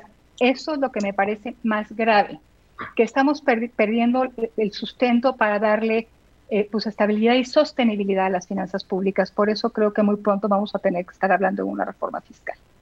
Ojalá que se haga de manera inteligente. Ah, esperemos, esperemos, Edna, porque se viene complicado, vienen elecciones y, después vendría esta famosa reforma fiscal. Pero bueno, muchas gracias por estar con nosotros, Edna Jaime, como siempre, muchas gracias. Un gustazo, me dio mucho gusto, muchas gracias, buenas noches. Gracias, muchas gracias. Vamos a un corte y bueno, vamos a ver qué pasa con el presupuesto que insistimos todavía está en plena discusión y, y negociación. Gracias, Edna. Gracias. Edna, gracias. Gracias. Vamos. Regresamos con Fórmula Financiera.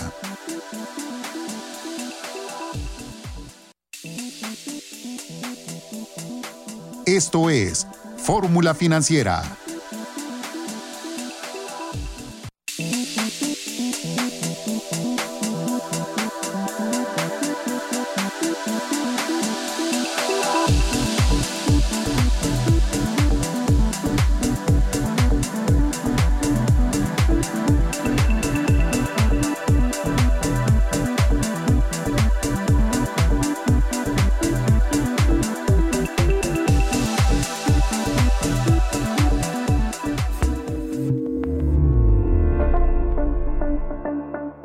Recibe las últimas noticias directo a tu celular. Descarga la nueva app de Radio Fórmula desde la tienda de tu dispositivo móvil y recibe la noticia en donde estés.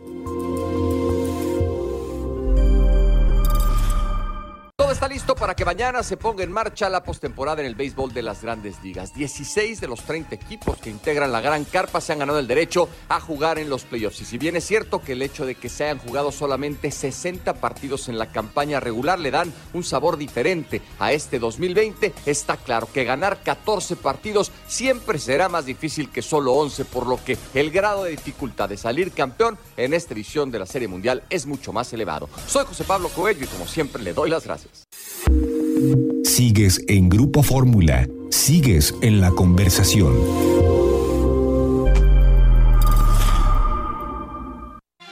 Cada mañana, Alfredo Palacios tiene los mejores consejos, sugerencias y recomendaciones al lado de especialistas. Espero que estén bien, que estén contentos, que tengan buena salud y si no tienen buena salud, pues hay que buscar la manera de hacer que la salud vuelva a ser como cuando teníamos 18. Salud y belleza. Lunes a domingo, 10 de la mañana, hora del centro. Maxine Woodside abre la conversación a través de Todo para la Mujer, el mejor periodismo de espectáculos en voz de la reina de la radio. A ver, ¿en dónde lo vas a hacer? ¿Lo vas a hacer desde el estudio? Entrevistas, crítica e información del mundo del entretenimiento. ¿Les hablas para que promocionen sus conciertos o para que te digan alguna cosa que quieres saber y no te dan entrevistas? Lunes a viernes, 11 de la mañana. Sábados y domingos, 12 del día. Todo para la mujer en Grupo Fórmula. Continuamos con más información en Fórmula Financiera.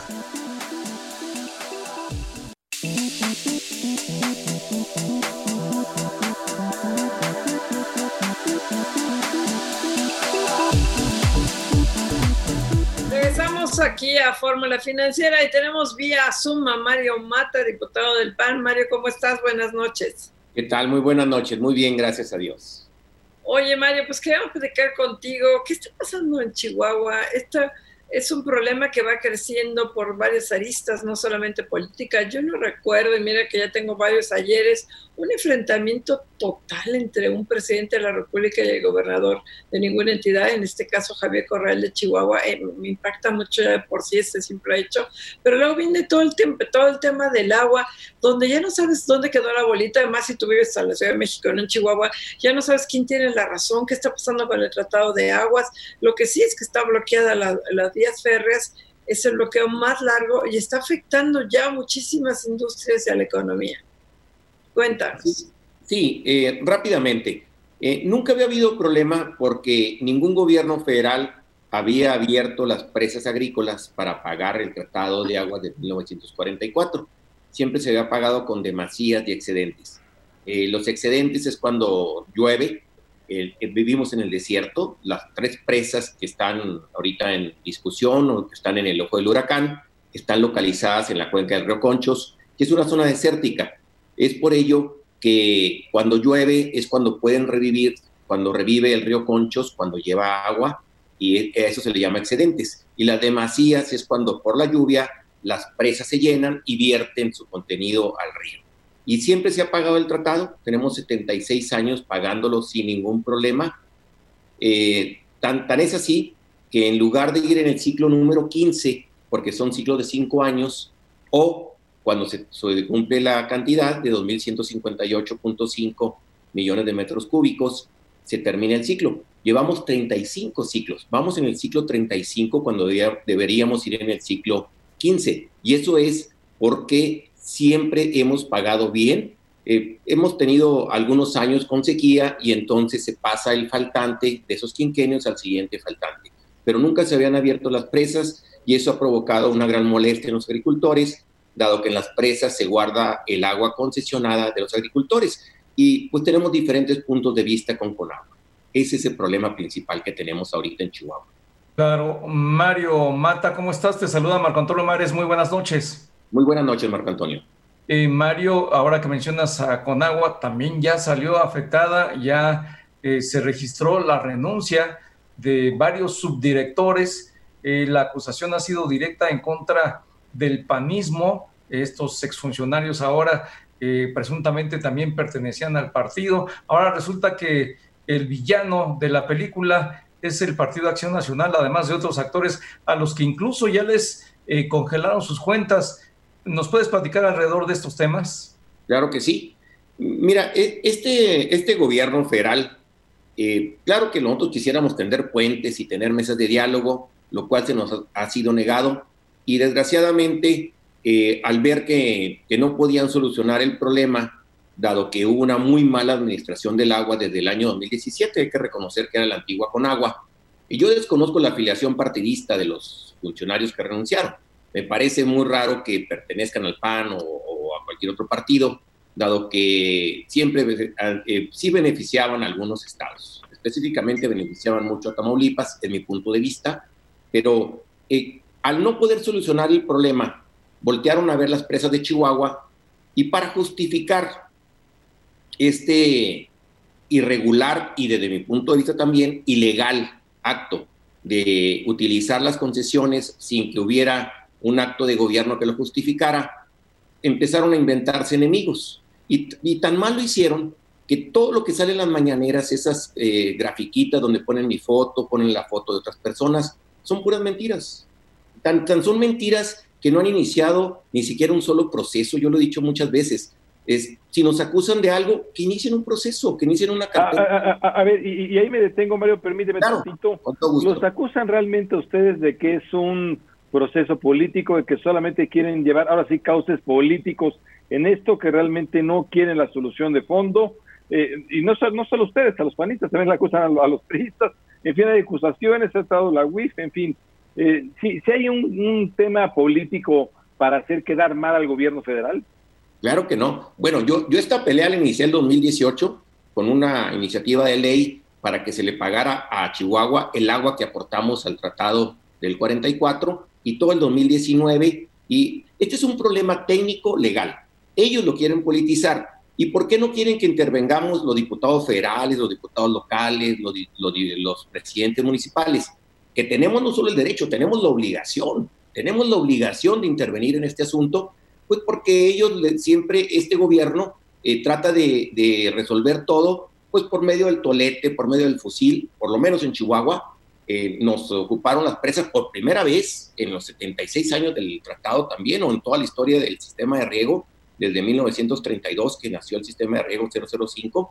Nunca habíamos visto un soldado en una presa, mucho menos en un canal o en una derivadora, y ahora está lleno, tenemos más de 2.500 elementos. Pareciera que están enfrentando a, un, a otro país o, a los peores de los sicarios. Están matando gente inocente, están matando agricultores, están golpeando a gente honesta que solo está defendiendo el agua, su modo de vivir. Y hay una gran mentira, ¿eh? La gran mentira es que hay agua suficiente. No hay agua suficiente. No vamos a tener ciclo agrícola 2021. Y eso significa para 406 mil personas, 14 municipios, su modo de vida, su, única, su único ingreso y que, da, y que da el trabajo y que genera la riqueza de la cual vivimos todos, el 85% del Producto Interno Bruto de estos 14 municipios en toda la cuenca, en cuenca del Conchos, pues vivimos del sector agropecuario y no hay agua, no hay agua y, lo hemos demostrado.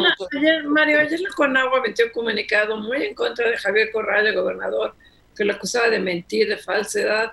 Dice que Chihuahua no ha cumplido con la parte que le corresponde del tratado que tendría que aportar así como el 54% del agua y que lleva cumplido el 0,45%. No recuerdo las cifras exactas, pero eso seguramente lo viste comunicado con agua. Y lo que dice es que por eso tuvieron que abrir las, presas, que porque Chihuahua no ha cumplido. Mire, esa es una gran mentira. El tratado no contiene ninguna cantidad ni ningún porcentaje.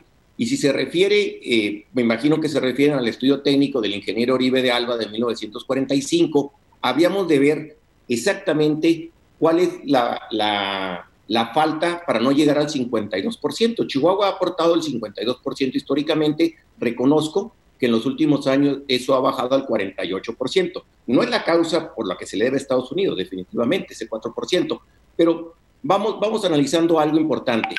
Chihuahua en este momento ya no puede aportar los 770 millones que aportaba antiguamente, que era el 52%, por el cambio climático, número uno, que llueve mucho menos. Ahora tenemos la más baja captación de lluvia desde 1990, es la, más baja histórica, pero también hay otro factor. hay mucho huachicoleo del agua, eso lo aceptamos nosotros. Hay mucho, pero mucha gente está extrayendo ilegalmente agua de los cauces del río y de los canales y, eso provoca que no llegue la suficiente agua al río Bravo. Pero está en manos de Conagua, lo hemos, lo hemos dicho no una, sino muchas, muchas veces que Conagua tiene todo, todo en sus manos para poder arreglar ese asunto y que siga aportando Chihuahua lo que históricamente ha aportado. Entonces, no es justo que si no han hecho su trabajo bien, y sobre todo, en el 2017, eh, Chihuahua eh, dejó ir hacia el Bravo 970 millones de metros cúbicos y de ellos solamente 230 fueron los que se aportaron para el compromiso con Estados Unidos. Entonces nosotros insistimos, no es que falte agua, falta... Mario, ahí te, interrumpo porque una parte muy relevante de todo el tema la acabas de, tocar y quisiera que profundizaras. Tiene que ver con el guachicoleo del agua. Eh, yo sé que personalmente pues no, no, no podrás identificarlos, pero genéricamente, ¿quiénes están guachicoleando el agua? Oye, sí los puedo identificar perfectamente. ¿eh? El, día que venga y haga la investigación, con todo gusto les ayudamos y los llevamos a los lugares donde está la gente extrayendo ilegalmente. Está a la vista de todos. No lo hacen porque desmantelaron la Conagua. Conagua no tiene dinero ni siquiera para ponerle gasolina a sus camionetas. Eh, un inspector tiene que realizar 600 o 700 visitas por semana, que es imposible. No existe la infraestructura de Conagua para poder llevar a cabo el, meter en cintura a, a toda la gente que extrae el agua ilegalmente. Fíjate que eso es peligroso lo que nos comentas, porque que Conagua no tenga inspectores, no tenga esa infraestructura, no está pudiendo evaluar perfectamente bien el problema y pagan justos por pecadores. O sea, nuestros, nuestros agricultores que tienen al día sus concesiones. Mira, un dato sencillo. A los agricultores no se le da un litro más de su concesión. Un litro más, ¿eh? No, se le da exactamente su concesión, que son 1.082 eh, millones de metros cúbicos el, al, año para, para, los distritos 005 y 113 y 110 para 090. Entonces, no, no, no es posible que sea culpa de los agricultores es culpa de, quienes están ilegalmente y claro, el, cambio climático que tiene mucho que ver. Pero ese no es el problema, eh, no es el problema toral. El problema toral es la administración del agua. Pero sobre todo, que ahora sí lo estén politizando, nos quieran convertir en, a nosotros en víctimas y que estén congelando cuentas, eso es peligrosísimo, que estén congelando cuentas de municipios, de gente, de los, de los mismos usuarios, que estén usando y todavía dicen, ¿eh? investigamos a 12 de los supuestos líderes, me, parece que estoy incluido. Entonces, ¿qué tienen que andar investigando? Pues espero que no hayan congelado tus cuentas y espero también que ya levanten el bloqueo. Porque qué culpa tiene Ferromex de lo que está pasando y las industrias afectadas son muchas, muchas. Eso hay que arreglarlo. Estoy muy consciente de ello. Desgraciadamente, pues ya los agricultores no creen en nadie, pero hay que arreglarlo. Yo estoy totalmente de acuerdo. Es más, hemos ofrecido mucho que, hay, que haya mesas de diálogo, que, que haya realmente, hoy nos visitaron los senadores, esperemos que pronto nos visite con agua la doctora Blanca Jiménez, que venga a la Secretaría Pública y arreglemos todos esos asuntos. Pues Mario Mata, diputado del PAN, muchísimas gracias. Ya se acabó el tiempo. Marco, Mario, buenas noches. Buenas gracias, Mari Carmen Cortés, José Yuste, muy buenas noches. Mario, Mario Mata, gracias. Muy amables. Mario, gracias. Mari Carmen, muy buenas noches. Marco, gracias. La producción de Diana Cepeda con la asistencia de Cindy Sánchez y José Juan Rodríguez, en los controles técnicos Álvaro López y Lorenzo Gasca. Muchas gracias a los tres. Nos vemos mañana. Usemos cubrebocas. Gracias. Hasta mañana, gracias. Esta fue una producción de Grupo Fórmula. Encuentra más contenido como este en radioformula.mx.